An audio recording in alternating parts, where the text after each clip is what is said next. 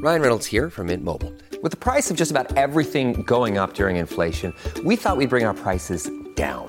So to help us, we brought in a reverse auctioneer, which is apparently a thing. Mint Mobile unlimited premium wireless. Ready to get 30, 30, bit to get 30, bit to get 20, 20, 20, bit to get 20, 20, bit to get 15, 15, 15, 15 just 15 bucks a month. So, Give it a try at mintmobile.com/switch. slash $45 upfront for three months plus taxes and fees. Promo rate for new customers for limited time. Unlimited more than 40 gigabytes per month. Slows. Full terms at mintmobile.com.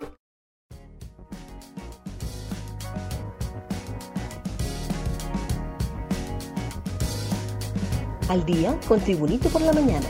A continuación, la actualidad informativa nacional e internacional este 27 de julio del 2023. Aspirantes a fiscal prometen overhaul al MP. Los primeros siete aspirantes a fiscal general prometieron, en caso de llegar al cargo, terminar con la injerencia política y la mora procesal durante las entrevistas que rindieron ayer ante la Junta Proponente.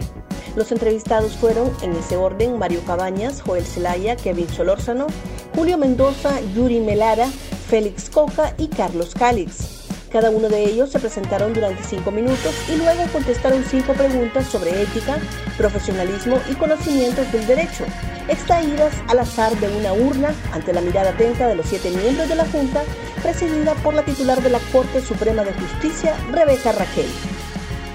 Identifican 15 cadáveres de reclusas calcinadas en cámara. Científicos, técnicos especialistas y empleados del Centro de Medicina Legal y Ciencias Forenses del Ministerio Público identificaron mediante pruebas de ADN los cuerpos de 15 privadas de libertad que murieron calcinadas en la masacre de la Penitenciaría Nacional Femenina de Adaptación Social de Támara en Francisco Morazán. La portavoz de la morgue capitalina, Isa Alvarado, precisó que de la matanza en la que fueron ultimadas 46 internas, solo faltarían por identificar tres cadáveres. Luis Redondo asegura que misión de la ONU solicitó al Congreso Nacional informes sobre la extradición. La misión de expertos de la Organización de las Naciones Unidas, ONU, y no la ministra de Finanzas, fue quien solicitó al Congreso Nacional un informe sobre el autoacordado, extradición, que aprobó la Corte Suprema de Justicia en el 2013.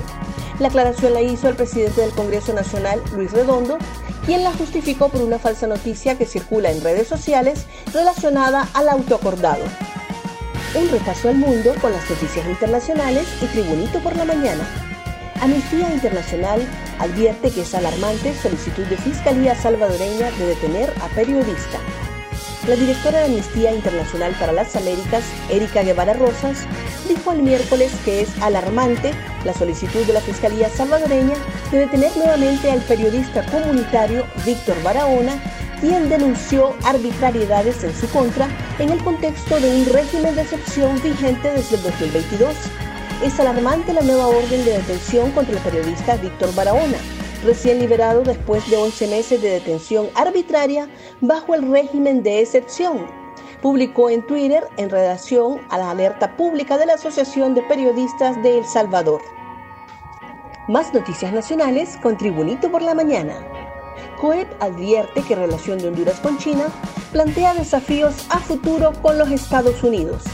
El Consejo Hondureño de la empresa privada COEP externó ayer sus temores en el documento Relaciones diplomáticas entre Honduras y China continental, ventajas y desventajas, en una presentación realizada en la Universidad Nacional Autónoma de Honduras.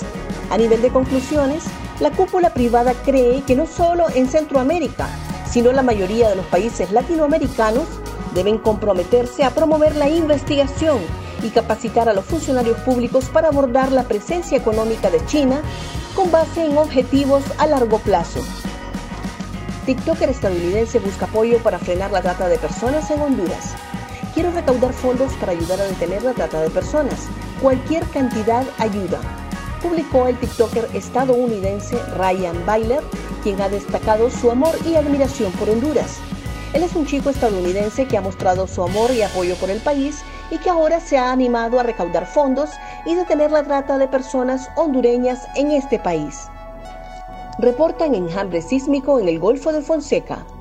El Centro de Estudios Atmosféricos, Oceanográficos y Sísmicos de la Secretaría de Gestión de Riesgos y Contingencias Nacionales COPECO informó a través de la Unidad de Sismología que se reportó actividad sísmica en el Golfo de Fonseca en el sur de Honduras.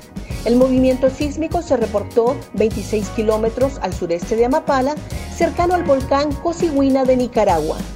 Gracias por tu atención. Tribunito por la Mañana te invita a estar atento a su próximo boletín informativo.